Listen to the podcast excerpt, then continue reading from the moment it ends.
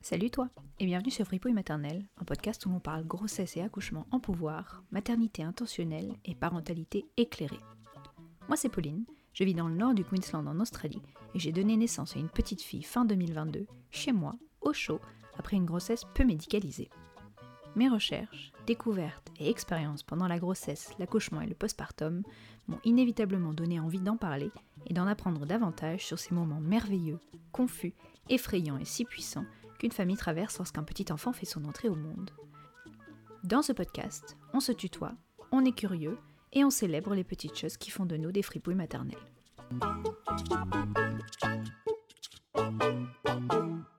Dans cet épisode, j'accueille une autre copine que j'ai rencontrée à la fac, comme Camille dans l'épisode 1. Alors, euh, c'est pas le thème du podcast, hein, je vais pas euh, interroger toutes les femmes que j'ai rencontrées euh, à la fac, c'est juste une heureuse coïncidence et la preuve qu'on peut rencontrer de chouettes personnes. Il y a 4 ans, Alicia se réveille d'une opération de retrait d'un kyste à l'ovaire avec une maladie chronique, l'endométriose. L'endométriose, l'OMS la décrit en ces termes. Le développement de tissus semblables à la muqueuse utérine en dehors de l'utérus. Cela entraîne une inflammation et la formation de tissus cicatriciels dans la région pelvienne et dans d'autres parties du corps. En novembre 2019, Alicia se fait opérer de l'endométriose et spoiler alert, deux ans plus tard, elle tombe enceinte de son petit Lino. Son parcours, c'est celui d'une véritable battante accompagnée de son fidèle destrier.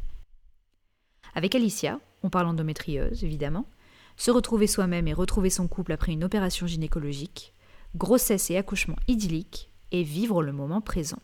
Si tu es adepte d'astrologie, te dire qu'Alicia est bélier, ça va pas vraiment être une surprise pour toi, parce que son histoire et sa détermination le disent très bien à sa place. Ah oui aussi, ne t'arrête pas de chercher l'âme sœur tant que tu n'as pas trouvé ton Nicolas. Bonne écoute. Salut Alicia, bienvenue dans Fripouille maternelle, comment vas-tu? Salut Pauline, ça va super, merci. C'est cool, ça me fait super plaisir de t'avoir dans ce podcast. Moi aussi, je suis trop contente. Ça fait vraiment super plaisir de reconnecter grâce à la maternité. Est-ce que tu peux te présenter, présenter ta petite famille et me dire tous les détails que tu veux? Alors, bah, moi, je m'appelle Alicia, j'ai 31 ans. je suis maman d'un petit garçon qui s'appelle Lino, qui a 11 mois bientôt. le temps passe beaucoup trop vite. Je pense que tout le monde le dit, mais c'est une vérité. je suis en couple avec Nicolas depuis 4 ans et on vit dans le Var, dans le sud de la France. Est-ce que tu peux rapidement parler de ton parcours avec l'endométriose? Quand est-ce que tu l'as détecté et voilà comment tu l'as vaincu finalement? Oui, bien sûr. En fait, moi, j'ai toujours eu des règles douloureuses, en fait, du plus loin que je me souvienne. Sauf que j'ai été très rapidement sous pilule. Donc, je ne savais pas ce qu'étaient réellement mes règles. Mais en tout cas, j'ai toujours un peu souffert. C'était globalement soulagé par, par une prise de médicaments qui, restait, qui restait quand même soft. J'étais sous antidouleur, mais on était sur quelque chose de, de correct les premiers jours. lors de ma précédente relation, en fait, quand elle s'est terminée, j'ai décidé d'arrêter ma contraception. Et là, j'ai découvert ce qu'étaient mes règles sans pilule et donc mon cycle et, et les douleurs que ça pouvait engendrer. Donc, combien de temps t'as passé sous pilule? Je pense que j'ai été sous pilule de mes 16 ans jusqu'à mai 22, même 23, je dirais 23, 24, un peu moins d'une dizaine d'années, oui. Et c'est là où en fait je me suis rendu compte qu'il y avait quelque chose qui allait pas parce que parce que c'était pas normal de plus pouvoir se lever, de, de plus pouvoir marcher, et surtout que ça ne soit pas du tout soulagé par un médicament. Donc au début, on se dit que c'est peut-être le cycle, le corps qui reprend un peu ses marques, ses droits après la pilule. Mais au bout de de oui, je pense, facilement 4-5 mois, je me suis dit, «Il va falloir que je consulte parce que parce que c'est bizarre» et en fait, en première intention, je suis allée voir une sage-femme parce que je voulais absolument faire une échographie et je me suis dit que ça allait être plus rapide et c'est cette sage-femme, en fait, qui me découvre, un kyste, sur un de mes ovaires. Sauf qu'elle, heu, à ce moment-là, elle est pas capable, de me dire, quel est ce kyste, si c'est un kyste ovarien, si c'est autre chose. Par contre, quand elle écoute, mes symptômes, c'est elle la première qui me parle d'endométriose parce que je lui dis que j'ai très mal pendant les règles et que j'ai très mal aussi en allant à la selle pendant mes règles et donc ça lui a donné, une indication, sur potentiellement, le diagnostic, mais elle m'explique que c'est pas elle qui va pouvoir me le donner. Elle m'adresse en fait à un gynécologue qui de toute façon, va me refaire une écho pour, étudier ce kyste et qui lui par contre me parle pas du tout, d'endométriose, qui m'envoie un petit peu balader, mais qui m'explique que de toute façon il va falloir que je sois opérée parce que ce kyste, il partira pas tout seul. Il était gros? Alors si déjà il se voit à l'écho, c'est qu'il est déjà pas mal. Du coup, on programme une opération qui est censée se passer en ambulatoire, assez rapide et cetera et au final, je me retrouve, bah, hospitalisée, en fait, seulement une une nuit, hein, mais je me réveille, de cette opération, avec, une maladie chronique, qui est, l'endométriose. Parce qu'en fait, quand il a commencé, à vouloir m'opérer, il s'est rendu compte qu'il y avait de l'endométriose de partout et je pense qu'il l'a refermée et qu'il qu'il n'a pas voulu toucher et il m'a expliqué, le lendemain, enfin non, le soir même, il m'a expliqué, ce qu'il y avait. Par contre, ce gynécologue, n'a pas été du tout, très, comment dire? Très à l'écoute parce qu'il m'a laissée avec cette information en me disant: «On se revoit dans 6 mois avec une IRM et on fera le point». Bah, 6 mois souffrir, heu, c'est vraiment un homme, quoi. Le gars ne se rend pas compte, quoi. Exactement, je n'ai eu aucune information, heu, sur cette maladie, aucune formation sur ce que je devais faire, à part une, prescription de pilules, en continu et une IRM à faire, bon comme ça, dans 6 mois, quoi. Heu, sauf que moi, je n'ai pas du tout, hem, j'ai pas du tout, heu, enfin, je suis quelqu'un d'assez, entreprenant et je me laisse pas du tout, du tout, sombrer et surtout, je ne reste pas sans réponse. Donc en fait, j'ai pris les devants et j'ai consulté un gynécologue qui était spécialiste de l'endométriose et des maladies autour de l'infertilité et cetera.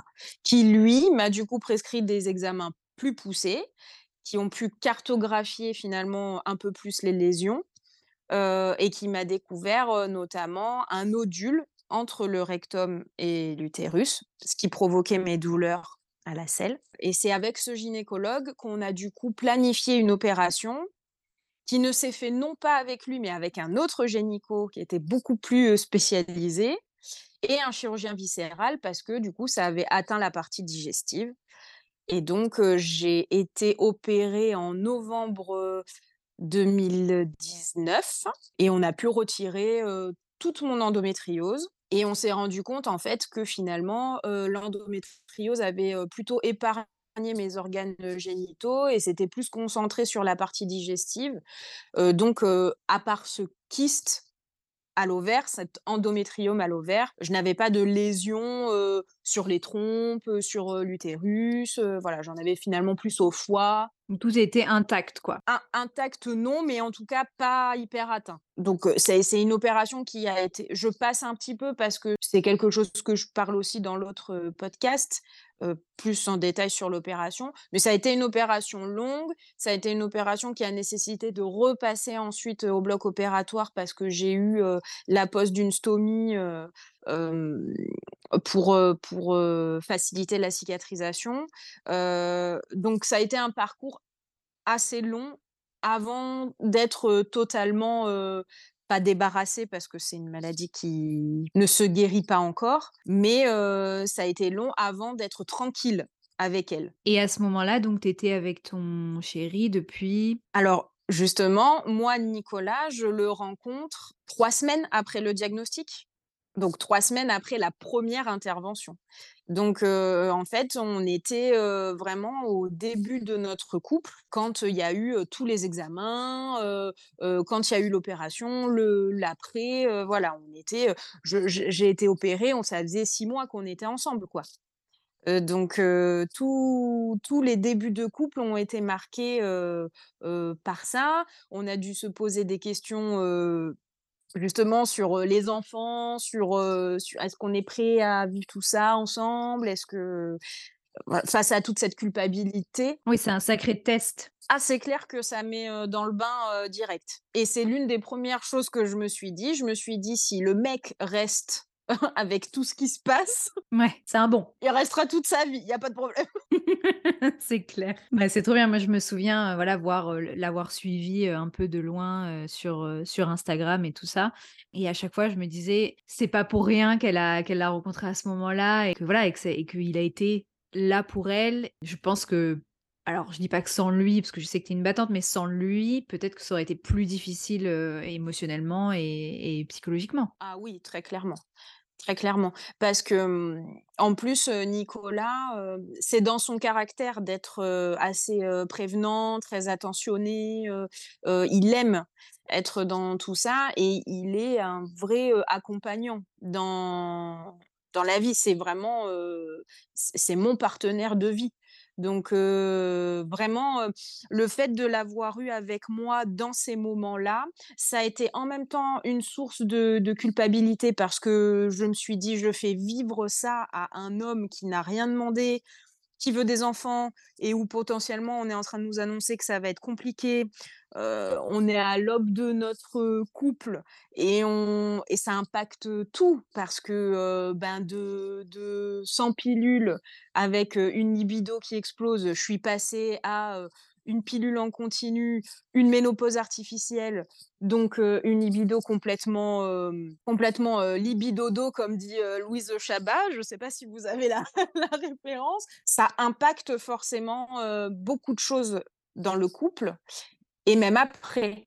Il a fallu, un temps avant qu'on se retrouve, qu'on revive, vraiment des choses, ensemble. Oui, comme un couple, comme un couple normal et pas un couple qui traverse quelque chose de de difficile quoi, une épreuve. Ouais. Exactement.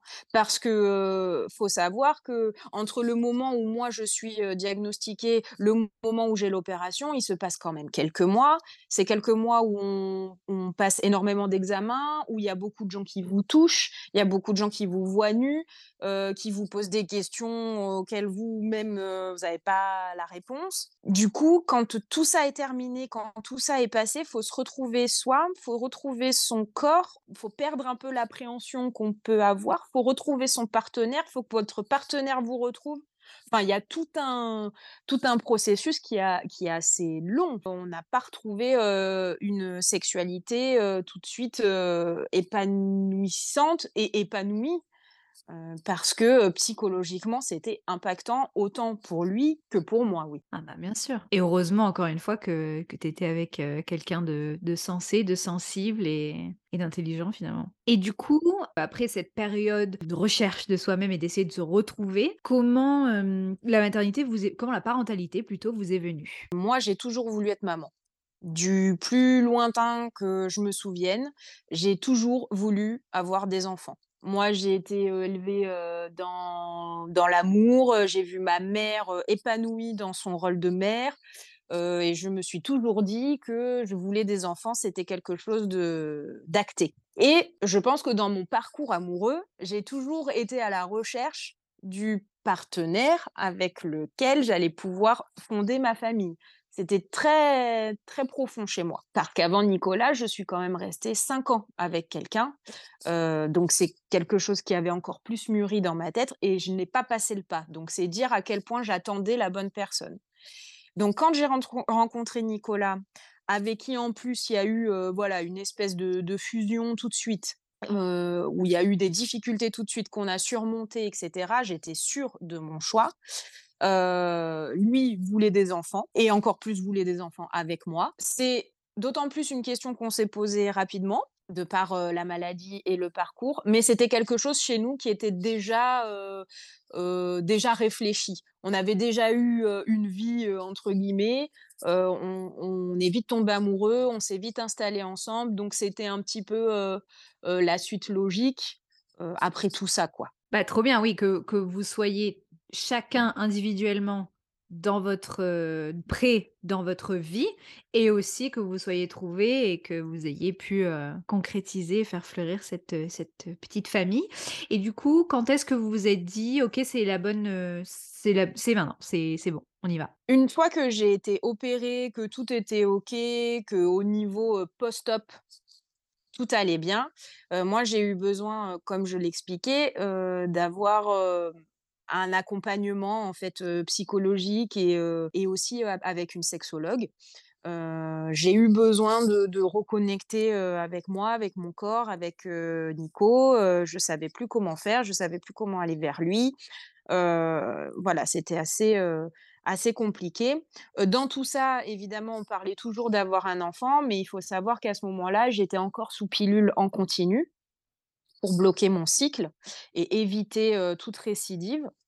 Donc en fait, quand on s'est décidé, vraiment, il a fallu consulter d'abord le gynécologue. On ne pouvait pas se dire, «OK, c'est maintenant, on arrête tout et puis c'est parti». Il me fallait l'aval des médecins. Donc du coup, j'ai consulté, mon gynéco, qui m'a fait faire à nouveau des examens, donc un bilan, de fertilité avec, une prise de sang. J'ai fait l'examen des trompes, pour savoir si, heu, il y avait aucun souci par rapport à ça et Nicolas devait aussi faire un spermogramme. Pourquoi on a mis tout ça en place? Parce que en fait, il fallait évaluer au mieux les chances de concevoir naturellement. Si tous les 2 on avait un souci quelque part, soit la première solution c'était de, bah, de pouvoir, régler l'un des problèmes si c'était possible. La deuxième solution aurait été de rentrer directement en parcours PMA pour pas prendre de risques au niveau de ma récidive. À savoir que, comme je l'ai dit précédemment, j'ai 31 ans. J'avais un peu une ép une épée de Damoclès finalement, heu, sur, heu, mes épaules. Si on n'avait pas le projet de faire un bébé assez rapidement, on m'avait, voilà, parlé de congeler mes ovocytes, parlé de toutes ces solutions, que je puisse, concevoir un enfant. Donc, une fois que j'ai fait, moi, de mon côté, tous les examens, tout était OK, tous les feux verts, étaient donnés. Il manquait simplement le spermogramme de Nicolas. Quand on va à ce rendez-vous, chez le gynécologue, au mois de septembre 2021, heu, il nous explique que tout est OK. Au niveau des des des examens pour moi, tout est nickel. Simplement, si jamais on a besoin, d'un petit coup de main, si on voit que, ça prend un petit peu de temps, on peut faire une stimulation, on peut, commencer des petites piqûres par-ci par-là, voir le rapport à telle heure et cetera. Donc bon, on commençait à rentrer dans un protocole où on avait besoin d'un petit coup de main. Et quand on s'est retrouvés dans la voiture après cette consulte, Nicolas était un peu déstabilisé parce que pour lui, il pensait qu'on était déjà rentrés en parcours PMA alors qu'on avait, bah, pratiquement pas essayé. Et il faut savoir que du coup, on consulte le gynéco là au mois de septembre et moi il m'avait donné, le feu vert pour arrêter la pilule au mois d'avril. Et du coup, je je j'explique à Nico que finalement on essaye depuis pas si longtemps que ça. En plus, on n'a jamais pris le temps de bien observer mes cycles. Pour l'instant, on avait juste pris le temps de se retrouver, plus que de calculer, quoi que ce soit.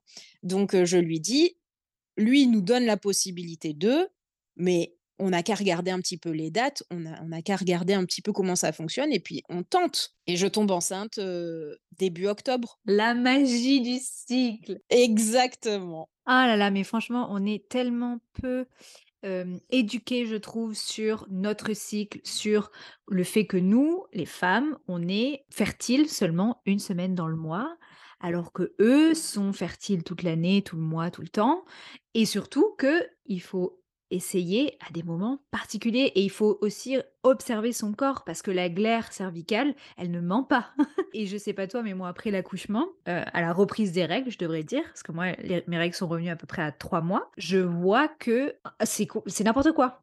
c'est sans dessus dessous.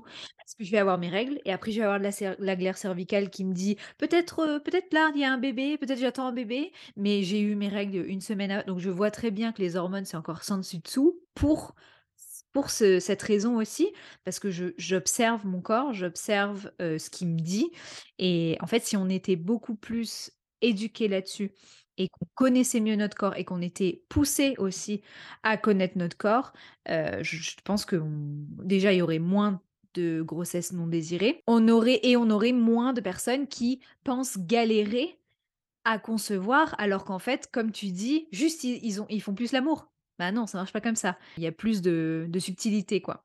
Oui, c'est clair. Après, heu, je pense que dans comme dans toute chose, on on est tous, tous et toutes différentes.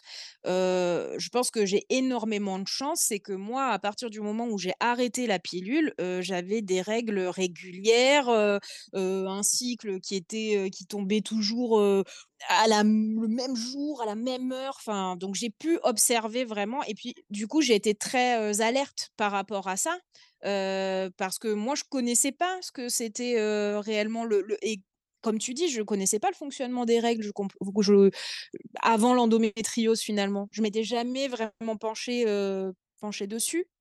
Donc donc oui, j'ai commencé à observer, cette glaire, cervicale. J'ai commencé à, mmh, observer, tous les petits symptômes, du du du SPM, de de l'ovulation, m'ont parlé exactement et en fait, au moment où on s'est dit: «Bah, on va un petit peu plus mettre le nez dedans», j'ai repéré la semaine et j'ai dit: «Bah, tu vois, en fait, ça» sans se mettre de pression. Moi, j'avais pas de pression, le la seule pression que j'avais, c'était de retrouver, des règles, pas douloureuses, qui se passent bien, sans mettre de pression finalement. Je lui dis: «Voilà, ça serait, plutôt là, quoi» et et bingo et et il il suffit peut-être même pas de faire l'amour, heu, 6 jours sur, 7 parce que je crois que nous, nous, on l'a fait peut-être une ou une fois peut-être ou 2, je sais pas. Moi, je sais que mon on s je suivais vachement mon application. Oui. Je j'ai Flow et donc du coup, quand il me dit: «Très fertile, ovulation», j'étais là: «Vite, allez, on y va, da da da da da» et tout, tu vois? Donc pendant, je sais pas, une semaine, alors déjà qu'il était trop content, tu vois?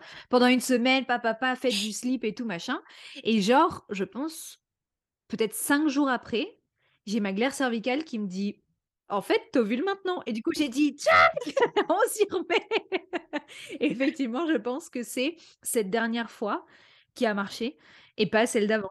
Et je pense qu'il y a je pense qu'il y a aussi une part de magie. Enfin, après toi, je sais pas, si tu te souviens de effectivement quand, quand a été conçue, heu, Pia, mais pour nous, c'était particulier. Nico, il était parti, en, mmh, en Calabre, pendant pendant plusieurs jours et et en fait, il est revenu et c'est dans dans la dans la matinée de son retour, si tu veux. C'était tellement des retrouvailles, on était tellement contents de se retrouver, c'était pas calculé, c'était et voilà c'est probablement aussi ça qui a joué. Bien sûr, mais il y a aussi, oui, il y aussi, le, mmh, la psychologie, enfin le tout tout le côté émotionnel, tu vois? Si on entend beaucoup, hein, de personnes qui galèrent alors, il y a y a des explications, souvent médicales, mais il y a aussi ce petit côté, comme tu dis, de magie, où il y a des gens qui galèrent à avoir des enfants avec une personne et après qui tombent enceintes, aux prem 1 fois ou même sans le vouloir avec une autre personne. Donc, il y a forcément, que tu l'expliques, par, de la magie ou de l'émotionnel ou de, mmh, du psychologique, de toute façon tout est lié donc. Petit, Lino était conçu et comment s'est passée ta grossesse? Alors ma grossesse s'est passée super bien. J'adore entendre ça. Vraiment, j'ai adoré être enceinte. Je pense que c'est, l'une des meilleures parties de ma vie. Je me suis sentie bien dans mon corps, hyper belle. Et tu l'étais. Oh merci beaucoup. Hyper belle à mes yeux, mais aussi aux yeux des autres, donc c'était, très, très plaisant. Heu, j'ai pas eu une grossesse difficile, j'ai eu très peu de maux de grossesse, pas de nausées, rien de particulier en fait, ou rien d'insurmontable. J'ai très bien dormi jusqu'à les quelques jours avant de mon avant d'accoucher, heu, donc heu, vraiment moi j'ai adoré être enceinte et je me dis que c'est impossible pour moi que ça soit la seule et unique fois que je sois enceinte. Ah! Trop bien. Je j'ai adoré cette, heu, cette période, j'ai adoré l'amour que ça propage, heu, autour de soi. J'ai adoré, heu, le fait que tout le monde, soit, heu, bah, ton petit soin, sans que tu aies rien demandé, que que tout le monde touche ton ventre. Moi, j'ai j'avais aucun problème avec ça, enfin vraiment je je j'ai adoré, adoré cette période. Tu t'es sentie enceinte enfin, je veux dire, tu tu te l'es appropriée, ta ta grossesse rapidement ou? Alors, c'est très, heu, du coup, c'est très, heu, contradictoire, mais non et moi, à partir du moment où j'ai fait, heu, pipi sur le test, ça a pas du tout été concret pour moi. Ouais. Déjà, ça s'est passé hyper rapidement, donc j'ai eu du mal à redescendre, tandis que pour Nico, ça a été instantané. Ouais. Moi, les les les 3 premiers mois ont été quand même, heu, synonymes, de, j'attends. Ouais, oui. J'attends j'attends de voir ce qui se passe. Moi, j'ai pas envie d'être déçue, j'ai pas envie, de d'avoir une fausse surprise. Plutôt la précaution, quoi. Exactement, j'allais aux échos, je savais pourquoi j'y allais, mais voilà, je je je gardais une certaine retenue quand même et j'ai eu du mal à me à me lâcher, en fait et à à m'ancrer dans dans cette grossesse. C'est ce que je regrette un petit peu aujourd'hui. Le finalement, le seul moment où j'ai été vraiment consciente que j'étais enceinte et et que j'étais bien, c'est finalement les les quelques semaines, avant mon accouchement, quoi. D'accord. Quand j'ai arrêté de travailler, quand, quand j'ai pu m'y consacrer à moi à 100 et aujourd'hui, avec le recul, je me dis que c'est dommage parce que même si là, j'ai à nouveau un bébé, ça sera encore pas une grossesse à 100 heu, seule, heu, heu, tu vois ce que je veux dire? Je serai toujours accaparée par d'autres choses. Donc oui, j'ai eu un peu de mal, j'ai été clairement à côté de mes pompes. Ouais, mais je pense que ça je pense que ça aussi, c'est un effet, des hormones. Je pense que tout bêtement, il y a pas que le côté un peu rationnel où tu te dis: «Attends, attends, attends, s'il faut, s'il faut du jour au lendemain, ça peut s'arrêter». Il y a aussi les hormones qui font que tu es, heu, tu es, heu, up with the fairies comme ils disent en anglais, c'est-à-dire tu es avec les petites fées comme ça, et tu tu Mmh. planes complètement et surtout, enfin moi je sais que je je me reconnais vachement dans tes mots parce que pour moi c'était: «Waouh, ça y est, il y a les 2 barres». D'accord et maintenant? Maintenant il se passe rien. C'est ça. Il se pa et bon après j'ai bien compris, j'ai j'ai très, très vite compris quand j'ai eu les nausées, parce que moi ça a été assez terrible.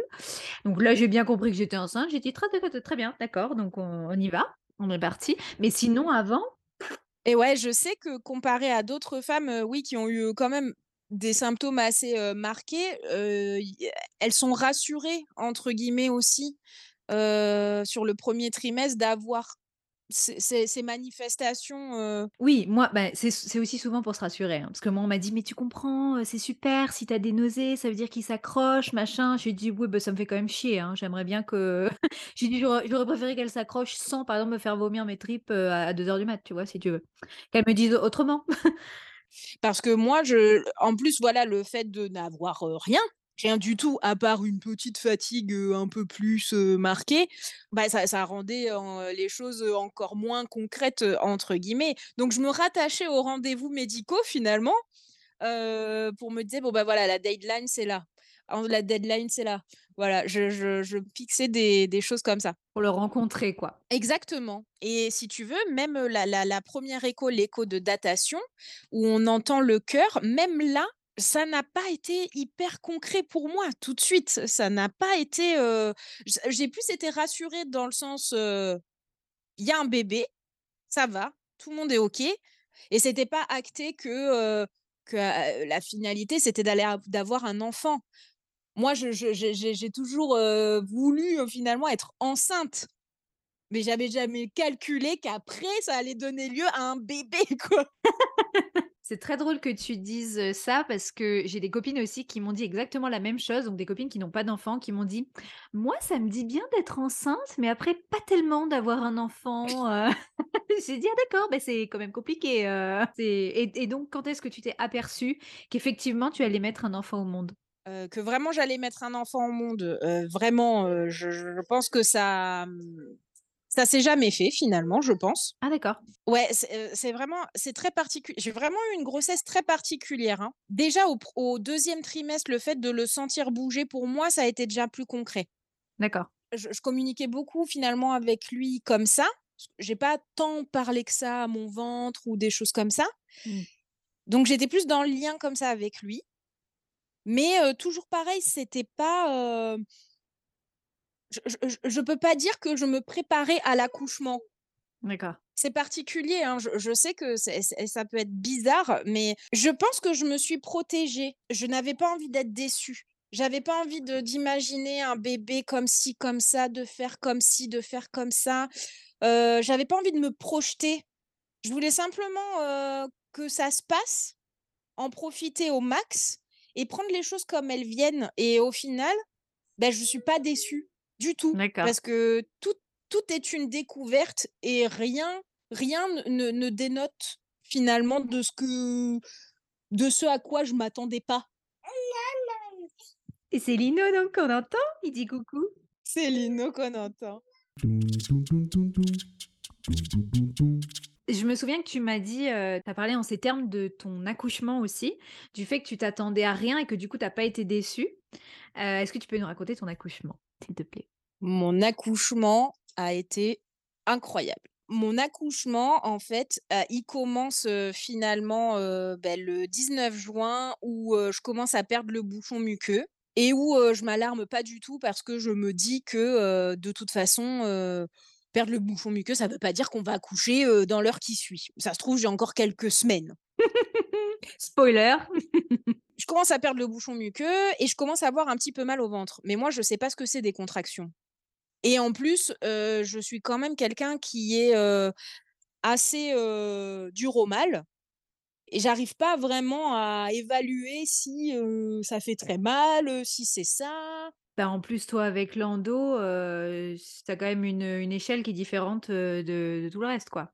C'est ça et puis je j'arrive pas à me dire si c'est des douleurs ligamentaires, si c'est des fausses, contractions, si c'est je je et je suis à l'ouest. Donc voilà, ça ça s'inscrit vraiment dans dans toute la continuité, de la grossesse, quoi. Mais je commence un peu à avoir mal au ventre et je me dis: «On va aller profiter un petit peu de la piscine, chez mes parents, j'ai envie de me baigner, on est au mois de juin, il fait beau», voilà et je me rends chez mes parents, je dis à ma mère: «Je je perds le bouchon muqueux». Ma mère tout de suite s'alerte elle me dit: «Oh là là, mais c'est maintenant, heu». Je lui dis: «Mais non, t'inquiète pas, le bouchon muqueux, on peut accoucher 2 semaines après, ça veut rien dire, heu». Bon OK et je vais dans l'eau et là, dans l'eau, je sens que je suis, très apaisée donc puis je suis bien, je suis avec mes parents, je suis avec Nico, il fait beau, on se baigne, je fais que des choses que j'aime en fait donc ça me fait kiffer. Je sors de l'eau, puis je me dis: «Ah je j'irais bien faire une petite sieste», parce que ça fait quand même quelques jours que je dors mal, alors que je dormais hyper bien, mais vraiment une grosse marmotte. Donc je me dis: «Je vais aller me reposer un petit peu» et on rentre à la maison et j'arrive à me réallonger, heu, 3/4 d'heure, mais j'ai toujours mal au ventre. Mais je ne me dis pas: «Ce serait bien de compter quelque chose, ce serait bien de de regarder». Les gens autour de moi savent que j'ai mal au ventre. Je pense qu'ils soupçonnent que c'est ça, mais moi je je m'en rends pas compte encore, pas du tout et j'arrive à me reposer et il faut savoir que du coup, bah, le le 19 juin, ici, c'est la fête des pères. Donc on on décide d'aller au restaurant le soir pour fêter la fête des pères avec, nos familles, respectives et donc on prend la voiture et là, je sens dans la voiture que quand même, heu, ça fait mal, quoi. Je m'accroche, heu, je m'accroche à la poignée, heu, du haut de la fenêtre là, je souffle et tout, bon. Mais j'ai le sourire, j'ai le smile, je me dis pas: «Oh, j'ai ma petite appli pour compter les contractions», mais je m'en sers pas, je sais pas si c'est ça encore. On récupère mes parents, on va au restaurant et je descends de la voiture, je marche vraiment en crabe, hein. Tout le monde rigole, tout le monde me dit: «Ah, tu es sur la fin, ah ça se voit que c'est la fin, oui, oui, super, heu». Mais bon, moi, pour moi, on va manger au resto. Je suis à l'ouest, vraiment. On va au resto, je mange un plat qui me fait plaisir, des pâtes avec du fromage, enfin le truc de fou, vraiment le truc dont j'ai envie, heu, 600 000 de fois par jour avec la grossesse, quoi. Pendant qu'on mange, je n'ai plus de contractions, donc mmh, je reste tranquille. Et puis on décide d'aller prendre le dessert ailleurs, d'aller prendre une glace au glacier qu'on adore. Et donc ça ça suppose de reprendre la voiture, et d'y retourner. Et on arrive, on fait la queue pour la glace, j'ai toujours mal au ventre.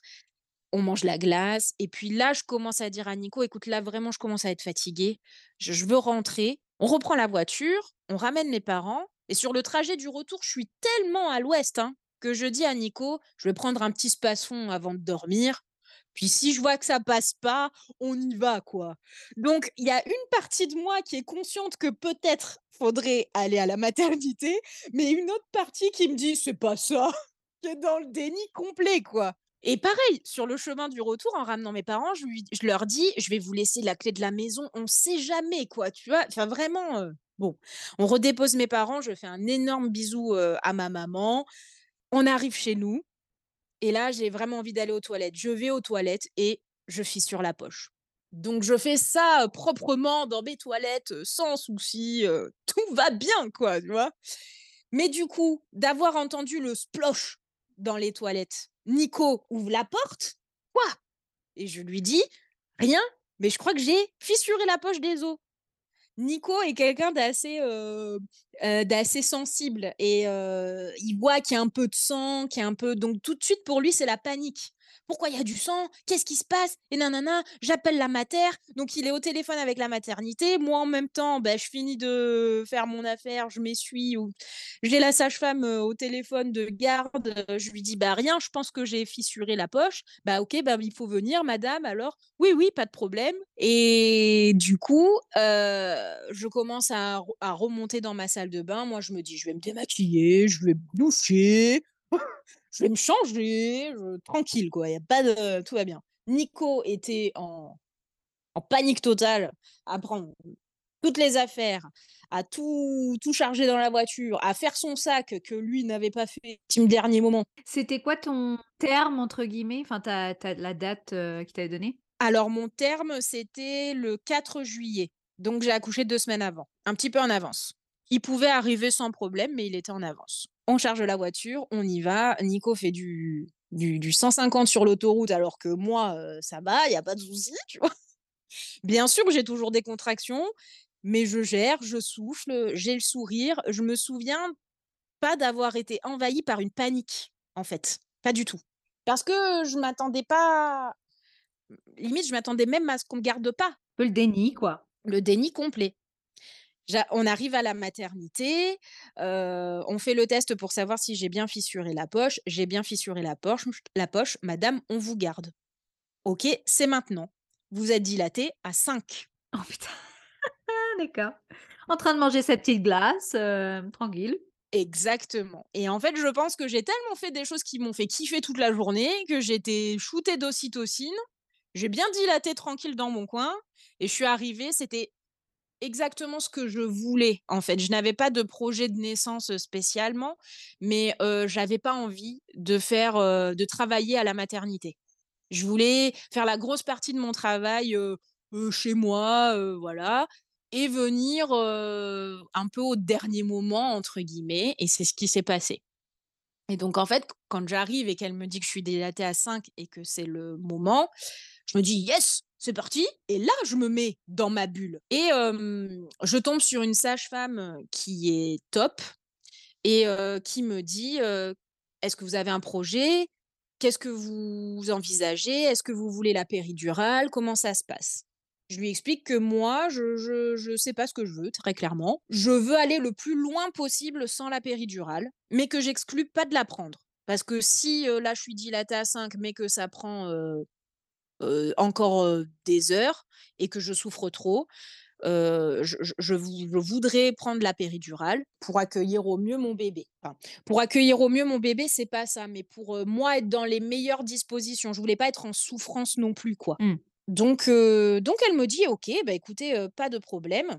Elle me pose quand même une perf, hein, parce qu'on est, s à la maternité. Si jamais en plus moi, au niveau de mon cas, si jamais ça devait partir en césarienne ou quoi que ce soit, il fallait être, être, heu, être OK, quoi. Oui, est-ce qu'il vous avait dit est-ce que est-ce que tu avais, heu, une quelconque information à ce propos? Est-ce que tu avais plus j'imagine que tu avais plus de risques, mais est-ce que tu étais considérée, heu, à haut risque? Alors, je n'étais pas considérée à haut risque. Par contre, effectivement, avec, l'opération que j'avais eue, j'avais pas plus de risque d'avoir un accouchement par césarienne.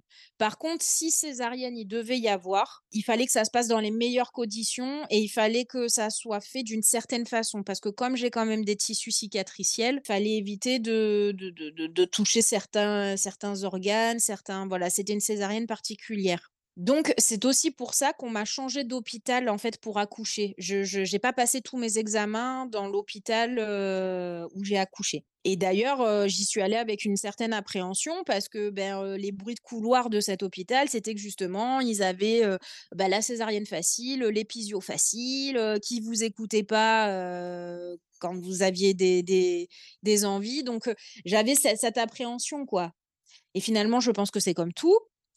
Quelquefois, il y a une part de magie qui opère et quand on tombe sur les bonnes personnes et ben, ça le fait. C'est ce que j'allais dire. Est-ce que tu n'aurais pas eu la fée sage-femme que Camille a eue aussi? Ou du moins une de ses consoeurs qui t'a écoutée, qui t'a respectée? Exactement. Donc je tombe, sur, cette sage-femme qui est top et qui me demande ce que je veux et je lui explique que moi je veux aller plus loin sans la péridurale, mais que pour ça il faut que je me lève parce que là on était en train de faire le monito allongé. Comment gère-t-on des contractions allongées? C'est impossible. Mesdames, si demain vous voulez accoucher sans péridurale, ne vous allongez pas! Amen! Donc heu, je lui dis je lui dis elle s'appelait Ouda, je lui ai dit: «Ouda, il faut que je me lève parce que je pourrais pas comme ça, c'est pas possible». Donc on finit le monito et puis, heu, je je je me mets debout, heu, elle me donne le ballon, elle me dit: «Écoute, on va rester dans la salle de pré-travail parce qu'ici tu as la douche et si tu veux te mouiller, être sous l'eau chaude, heu, tu peux le faire, il y a pas de problème». Donc OK, nickel. Je fais un peu de ballon, on décide de de d'aller dans la douche avec, heu, avec Nico, heu, il me met, des petites musiques Disney, moi je décide de me laver les dents, enfin je fais plein de trucs en fait qui me permettent de pas visualiser, heu, le le la finalité. Qui te distrait, quoi. Exactement. Moi, j'étais dans le moment présent. J'ai eu la chance, comme Camille, d'avoir des contractions, alors qui ont été douloureuses, mais en tout cas pour moi supportables et qui ont été, graduelles. Ça a pas été, toutes les 2 minutes tout de suite ou très intense tout de suite ou donc j'ai vraiment eu, ma contraction, un temps de repos, ma contraction, un temps de repos. Ouais, donc tu avais de quoi récupérer, quoi. Exactement et j'avoue, je dois avouer que ce temps de de soulagement, en fait, à la fin de la contraction, c'est appréciable, de fou. Parce que c'est là où tout redescend, où tout souffle, où on réouvre les yeux et «Oh, c'est passé». Je me souviens d'avoir anticipé ça, d'avoir eu, hâte parce que tu me l'as dit du coup, tu m'as raconté, avant que j'accouche et je me suis dit: «Le même si c'est difficile pendant, pense à ce qu'Alicia elle t'a dit du après, de quand tu vas ouvrir les yeux et dire: "Ah!"» bon, moi le problème c'est que j'en ai pas eu beaucoup de ce genre de truc, puisque c'était plus ou moins en continu, c'était sur le bas du dos. Mais heu, n'empêche que ça m'a aidée et je me suis dit: «Peut-être qu'à la fin de cette contraction, je vais avoir un peu de ah, de respirer, heu, pouvoir respirer» et surtout d'avoir ce côté tu m'as vraiment parlé avec des mots, heu, pleins d'amour pour Nico et ça m'a ça m'a vache vachement touchée et je me suis dit: «OK, j'ai mon Nico à moi et donc ça va être cool, les les contractions, ça va aller, quoi». Ah bah, Nico Nico, il était, dans son élément parce que là, pour quelqu'un qui est, attentionné, serviable, qui veut te soulager, le mec était, voilà. C'était son moment, quoi. On avait fait les massages, on avait fait les postures, on avait donc moi j'étais, chouchoutée, vraiment jusqu'au dernier, moment, il y a pas de problème et heu, on prend cette douche avec le ballon, je gère les contractions comme ça, puis je sors, de la salle de bain. La sage-femme revient pour, évaluer un petit peu où on en était, puis le col est dilaté à 6 donc 1 heure après, je dilate encore. Donc ça se passe très bien. Et elle me dit, qu'il y a encore, une une une toute petite pêche en fait de de poche qui n'est pas percée. Et elle me dit: «Est-ce que tu veux que je la perce manuellement ou tu veux laisser faire comme ça?»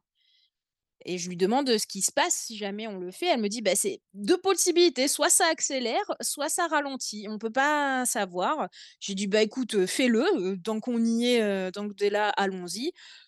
Elle a même pas pu faire, grand chose en fait, à peine, à peine elle a mis, ses doigts que la poche s'est percée totalement et là, elle m'a dit: «Heu, écoute, quand tu sens que ça pousse, comme si tu devais aller aux toilettes, tu me rappelles». Donc elle ressort de la chambre, on se remet en position et là, effectivement, je sens une différence dans mes contractions. Je sens que c'est beaucoup plus douloureux, c'est beaucoup plus rapproché, mais je me souviens d'avoir, toujours le smile, en fait. Vraiment, j'étais très heureuse.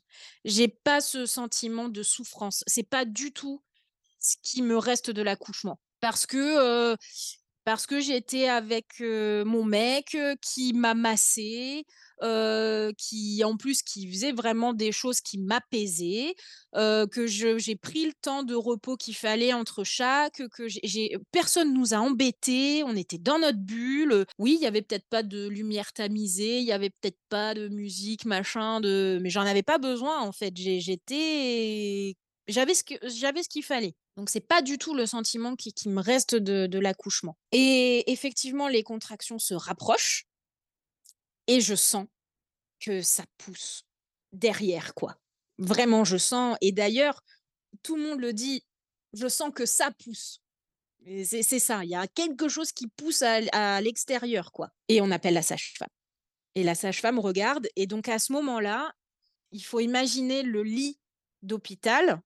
Je suis en fait sur un côté du lit avec mon ballon, donc je suis, heu heu, je suis en en L, en fait. J'ai la poitrine, heu, allongée sur le lit, les fesses posées sur le ballon et en fait, je me lève quand j'ai une contraction pour gérer ma contraction en soufflant, en faisant mes petites «mmm», mes petits cris, voilà. Ça d'ailleurs, c'est Nico qui m'a dit, «Écoute, si tu as besoin de faire des bruits, fais-les, heu, t'occupe pas de ce qui se passe autour de» et c'est vrai que c'est instinctif, hein et ça soulage. Mmh. Ah bah oui. Je le dis ici parce que moi quand, donc toujours pareil dans le dans dans dans toute ma grossesse, moi je me suis pas ultra renseignée, j'ai pas vu beaucoup de choses et j'ai pas voulu me me submerger d'informations. Mais j'avais vu passer effectivement ces femmes qui qui on dit qu'elles chantent, qui qui qui un qui pouvoir de font qui dingue. qui hurlent, heu, en accompagnant leurs contractions et cetera et j'avoue que pour moi, c'était assez perché. Je me suis dit: «Quand même, on va pas faire des vocalises pendant qu'on» mais en fait, heu, tu fais peut-être pas des vocalises, mais tu accompagnes ta contraction. Et puis c'est très animal. Faut pas enfin, on on on revient à vraiment c'est le truc le plus primitif qu'on puisse faire et du coup, bah, on revient à nos à nos on a beau être, des des animaux, des mammifères très intelligents, on on revient quand même à notre condition dans ces moments-là et je trouve que c'est moi, ça m'a apporté énormément d'humilité et j'ai adoré. J'ai adoré pour ça, parce que je me suis dit: «Je je ne je ne crierai plus jamais comme ça de ma vie». Beh, alors moi, je t'avoue que pen que pendant les contractions, ça a été, ça m'a énormément accompagnée finalement à gérer mon souffle et et à, mmh, à évaluer le le temps en fait de de de la contraction finalement. C'était pas fort, hein, comme vocalise, je pense que je faisais plus des «mmh», mais ça m'a, ça m'a aidée, oui. J'étais, positionnée, comme ça, sur le lit et de l'autre côté du lit, en face de moi, il y avait Nico, qui en fait m'accompagnait en me en on était, tête tête, quoi. La sage-femme arrive, elle m'ausculte et puis elle me dit, «C'est le moment, le bébé est là, je vois le je vois la tête». Donc de là, tout se met en place, elles vont toutes chercher ce qu'il faut et Ouda me regarde et elle me dit: «Alicia, tu veux accoucher comme ça ou tu veux, t'allonger? Qu'est-ce que tu veux faire? Tu veux rester debout?» et je lui dis: «Oui, oui!» Parce que déjà de 1, heu, c'était impossible que je me réallonge, là, je pouvais plus bouger, c'était pas possible et je lui dis: «Je reste comme ça, je reste comme ça». Là, je je c'est même pas je me dis, je lui dis: «Mais je n'ai pas appris à pousser». C'était mon dernier cours d'accouchement, c'est ça, mon dernier cours de préparation à l'accouchement pour savoir comment on pousse, il devait se faire, là, quoi. Je vois que tout le monde s'agite autour de moi, tout le monde se met en place. Moi, je suis encore, dans ce truc de je sais pas comment on fait, mais je suis pas, je suis pas paniquée encore et là, on se met en position et elle me dit: «Dès que tu sens la contraction, tu pousses. Tu vas voir, ça va pousser, tu pousses». Je sens la contraction arriver Et là, je pousse de toutes mes forces parce que c'est comme ça que, mmh, j'imagine que ça se passe et là, la panique totale m'envahit parce qu'à ce moment-là, en fait, je rentre en phase de désespérance. Là, je me rends compte que je suis en train de vivre ce que j'ai appris plus tard qui s'appelle le cercle de feu. Je sens mon bébé qui est dans mon col, qui va qui va sortir, mais je me dis: «Ça ne passera jamais». Je veux plus le faire!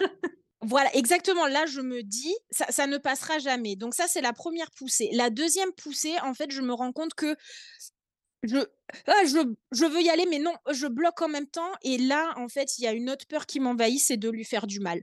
Parce que du coup, je me dis: «Je lui fais mal, il veut sortir et moi je le je le bloque et ça va pas le faire» et là, vraiment, là, je suis dans la phase où, heu, moi, je me je je je me sens mourir. Là, je je me dis: «Je vais mourir, il va mourir, heu, on on va pas y arriver». Ah mais c'est ce que Camille a dit aussi, c'est fou! Ah mais c'est c'est exactement ça. Là, je me dis: «Ça va pas être possible, en fait, je suis au pied du mur et ça ne passera pas, donc comment on fait?» et j'ai Nico qui garde un sang-froid, énorme, qui qui me dit, «Toutes les femmes, elles accouchent, toutes les femmes, elles sont faites pour ça, tu vas y arriver, t'inquiète pas, on est là». À savoir que juste avant, il avait demandé un sucre, hein, et que la sage-femme, elle lui a dit: «Il y a pas de temps pour le sucre». Et j'ai Ouda qui est à côté de moi et qui me dit: «Alicia, ton bébé, il est là, t'inquiète pas, ça va le faire, tu vas y arriver, ça va le faire» et il y a une troisième contraction qui se passe bien, mais il ne sort pas encore et vraiment je me dis je me dis, heu: «Q comment on fait? Comment on va faire, quoi?» 4e poussée et là vraiment, en fait, c'est même plus moi qui pousse parce que j'ai même plus la force de faire ça. Je sens que c'est mon corps, en fait, qui qui prend, une force et qui et qui et qui ouah et qui lâche tout, quoi et que moi je l'accompagne, mais c'est le réflexe. Le réflexe d'éjection fœtale? Complètement. Là, j'ai là là, j'ai senti que c'était plus moi qui étais aux maîtrises, c'est mon corps qui a dit: «C'est maintenant» et je sens, voilà, mon bébé qui passe et Ouda, en fait, est sur le dos entre mes jambes en train d'accueillir, heu, Lino. Je sens le poids! Donc a pas eu d'abord la tête et après le corps, tout est sorti et il a il a zoom! Tout est sorti d'un coup. Dingue! 4 poussées, quoi. Oh, 4 poussées, Ouda a dit: «Il a fait toboggan». Clairement et mais aussi le fait que tu été debout, bah, la gravité, heu, c'est pas pour les chiens, quoi. Exactement. C'est une position qui est hyper physiologique parce que du coup, ah beh, on est sur, heu, ses appuis et effectivement de grâce à la gravité, en fait, bah, ça descend, hein. Bah, forcément. En plus, j'ai eu de la chance, sur ça entre guillemets, Lino était une crevette donc je pense que ça a joué aussi. Juste cette sensation, oui, d'avoir le cordon, entre les jambes, un peu épais, dur, oui, qui reste, voilà et elle me le pose, à côté du lit. Je me souviens pour te dire, je me souviens même pas s'il crie instantanément. C'est Nico qui m'a dit: «Oui, il a pleuré», je me souviens pas, je moi, j'étais encore dans le: «Qu'est-ce qu'on a fait, quoi?» Je vois Nico qui s'écroule sur le lit, je je vois, les sages-femmes qui qui le prennent. Je me dis: «Waouh, OK, d'accord». C'est fait, quoi. Voilà, ça y est, quoi, mais je j'ai pas, j'ai pas ce ce flot d'amour instantané, j'ai pas ce non, je suis dans le truc de: «Qu'est-ce que j'ai fait?» Il y a de l'adrénaline encore, quoi, ouais. Oui, il y a il y a beaucoup d'adrénaline, exactement. Mmh. Nico Nico coupe le cordon et puis, ils partent. Donc Nico les accompagne, hein, tout est OK pour moi, il y a pas de souci et je me retrouve qu'avec Ouda et elle me dit: «Bah, maintenant, on va expulser le placenta». Donc je me rallonge et et et c'était vraiment une sage-femme qui était très prévenante. Voilà, elle m'a elle m'a expliqué: «Tu risques d'avoir encore une contraction, tu auras peut-être un peu mal». Bah, j'ai rien senti, hein, le placenta est sorti, je pense que j'ai même pas poussé, j'ai pas eu de contraction, il y a pas eu de souci. Je me suis, voilà, je me suis allongée sur le lit et j'ai fait peut-être un petit: «Heu», puis c'est sorti. Elle m'a montré mon placenta. Elle a bien regardé si, il y avait, tout qui était sorti, si tout était OK. Oui, si, il était entier, ouais. Exactement. Elle m'a demandé, voilà, elle a pris le temps de me demander comment ça allait. Je je lui ai dit: «C'est c'est c'est un truc de malade». Heu, voilà et je lui dis: «Ça va pas être pour de suite, mais c'est sûr, je vais en avoir un autre». J'ai juré, mais plus jamais, tu vois? Plus jamais la grossesse, plus jamais l'accouchement. Mais après, quand j'écoute Camille, toi et les gens qui me racontent leur accouchement, je me dis: «Oh quand même, quand même, j'aimerais bien revivre ça». Tu vois, moi, en plus, moi, j'ai écouté le podcast de Camille, je je je comprends que son souvenir soit en demi-teinte. Mais moi, en l'occurrence, heu, enfin, vraiment, c'est quand j'y repense, c'est c'est c'est ça a été un accouchement, heu, fantastique sur tous les points. Tout s'est bien déroulé. J'ai eu le moins de euh, médicalisation possible. J'ai accouché dans la position que je voulais. J'ai pas été déchirée. J'ai pas eu de points moi, hein. Rien du tout. Tout était nickel. Après, j'ai pris ma douche. Après, je suis allée faire les soins avec mon fils et mon mec. Idyllique, quoi. Ah, c'était, voilà, c'était, c'était merveilleux. Mais par contre, c'était tellement transcendant que que j'ai eu beaucoup de mal à redescendre. Beaucoup, beaucoup, beaucoup de mal. Alors j'ai eu mon bébé ensuite sur moi, mais je suis détachée. Je suis je suis dans ce que je viens de faire. Je je je suis en boucle. Ouais. C'est pour moi, c'est c'est c'est un gros truc qui vient se passer. J'ai vraiment cru que j'allais que j'allais y passer, quoi. Donc donc pour moi, je suis pas encore avec Lino, quoi. Je suis je suis avec moi et je suis en vie. Il y a l'espèce de traumatisme, heu Je sais pas si c'est un traumatisme, mais en tout cas, c'est c'est c'est marqué les les 1 les premiers jours, c'est très marqué, sur, où j'ai accouché, j'ai accouché sans péridurale, je l'ai senti passer, j'ai fait ça, j'ai fait ça. J'en ai parlé beaucoup, je voilà, j'a j'avais beaucoup besoin de le raconter, j'étais vraiment dans ça, plus que dans mon bébé finalement. Après mon bébé, j'en ai pris soin, j'ai connecté avec lui d'une autre manière, mais je pense que c'est véritablement à la maison que j'ai commencé à créer du lien avec Lino parce que sinon j'étais, dans l'accouchement, dans l'allaitement, dans les trucs techniques, finalement? Finalement, ça fait un peu écho et miroir à ton expérience après l'opération pour l'endo. Puisqu'il a fallu que tu te retrouves toi aussi, il a fallu que tu te retrouves en en, bah, tant que, ben, vivante déjà d'une part et puis, en tant que guerrière un peu qui a fait qui a mis au monde effectivement sans péridurale, qui a connu une douleur, extrême et surtout qui a été poussée dans ses retranchements émotionnels, mentaux, psychologiques, physiques. Donc c'est sûr qu'il faut il faut atterrir, quoi. Et donc je trouve que ça fait un bel écho après ce cette espèce de d'événement super intense qui a été aussi ton opération. C'est complètement ça, mais en plus, je pense que le cerveau n'est pas, préparé pour vivre, plusieurs bouleversements en même temps. Donc, limite dans ma tête, c'était d'abord genre: «Remets-toi de l'accouchement, remets-toi de ce que tu viens de faire, rends-toi compte de ce qui s'est passé et dans un deuxième temps, tu as un bébé». Ça ça aussi, c'est un chamboulement, mais, enfin voilà, il y a il y a eu ce ce cette espèce de de dualité, en fait et j'en ai eu besoin, quoi et oui, j'ai eu besoin de de de parler de mon accouchement, j'ai eu besoin d'écouter les accouchements des autres, j'ai eu besoin de ça. Même si voilà, je disais, 10 minutes après, je je je vais le revivre. Donc, c'est très ambivalent comme façon de penser. Bah, c'est une transformation. Ah oui, complètement et j'ai eu, enfin vraiment quand, quand, je regarde mon parcours, je me dis: «La vie, elle m'a tellement récompensée». J'ai eu une grossesse tellement cool, j'ai eu un accouchement, mais génial! J'en retiens pas, de mauvais souvenirs. Je je c'est pas du tout, la souffrance qui est en premier lieu dans mon dans ma tête, quoi. C'est plus le ouais, la transcendance. Oui, finalement, tes challenges étaient étaient, dans une autre, heu, dans un autre domaine finalement, heu, autre que juste physique et c'est souvent le cas. En fait, je je trouve que de toute façon, quand on raconte un accouchement, quand on parle d'accouchement, on parle que, tu vois, c'est très axé, heu, péri Très technique. Mais exactement! Alors qu'en fait, on n'est pas obligé, enfin, je veux dire, c'est tellement plus l'accouchement, tu vois? C'est tellement et effectivement, je trouve qu'on ne nous prépare pas, comme on nous prépare pas du tout au postpartum, on nous prépare pas du tout à ce chamboulement hormonal, émotionnel, psychologique, encore une fois, physique et tout qui vient en même temps et en plus en plus de ça, tu dois, heu, prendre soin d'un petit bébé qui qui, heu, sans toi, heu, n'est pas là, déjà d'une part et ne vit pas, quoi. C'est ça. Mais moi, je l'ai pas, si mal vécu que ça, en fait, de me de découvrir tout ça. Parce que, à contrario, je pense qu'on est aussi dans une société qui est hy hyper informée, finalement. Ce que disait Camille la dernière fois dans son podcast, c'est vrai, je trouve qu'on est, beaucoup plus ouvert à certaines choses.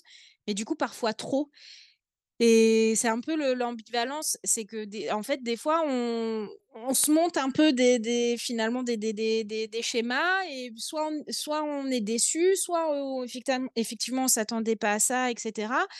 Moi, j'ai eu vraiment, je pense que l'accouchement, ça a été l'un des rares moments où j'ai été, ouais, dans le moment présent et le et le après, pas le postpartum, mais le le juste après l'accouchement, c'est l'un des rares moments de ma vie où j'ai été dans le moment présent, où je me suis dit, heu, pas je prends les choses comme elles viennent, mais je vis les choses comme elles sont, en fait et à ce moment-là, j'ai besoin, moi, de me reconnecter, de redescendre.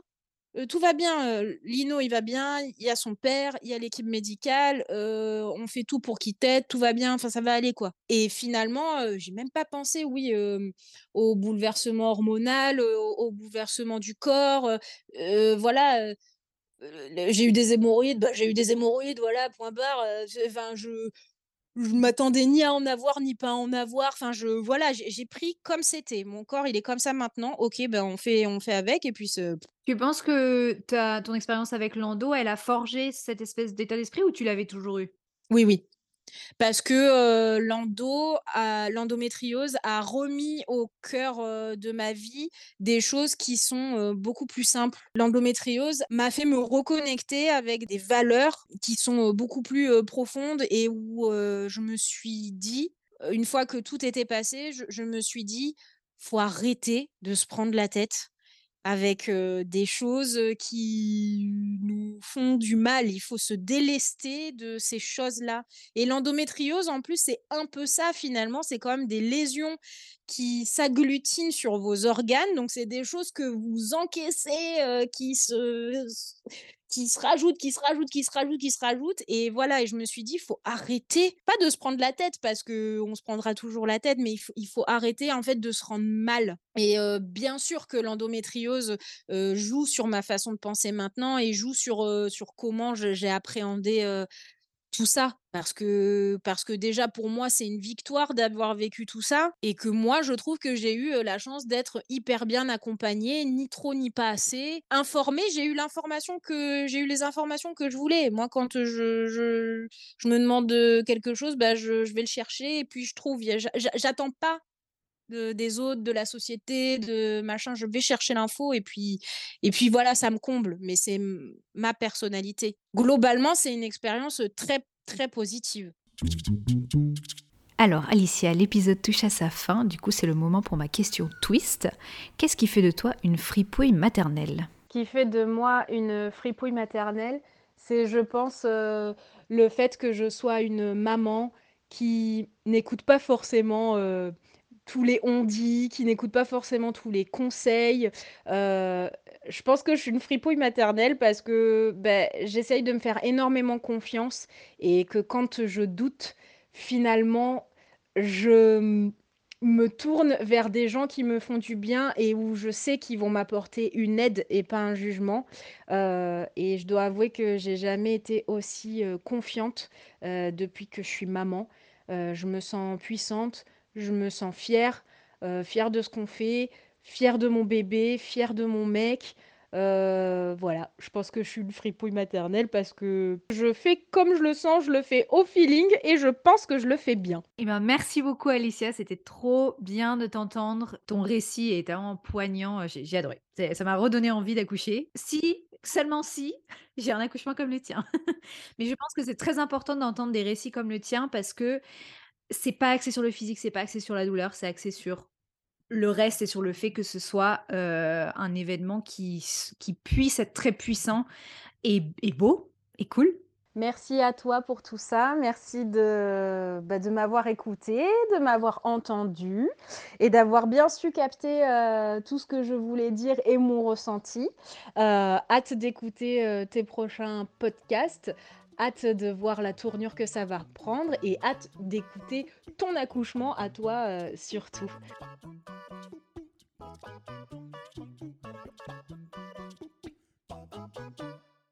Retrouve-moi sur Instagram at maternal.rascal, sur mon blog maternalrascal.com et abonne-toi à Fripouille Maternelle sur Apple Podcasts, Spotify et YouTube. Si le cœur t'en dit, tu peux mettre un commentaire sympa et 5 étoiles, ça fait toujours plaisir. En attendant, merci d'être là et à très vite. Boom, boom, boom, boom, boom, boom, boom, boom, boom, boom, boom, boom, boom, boom, boom,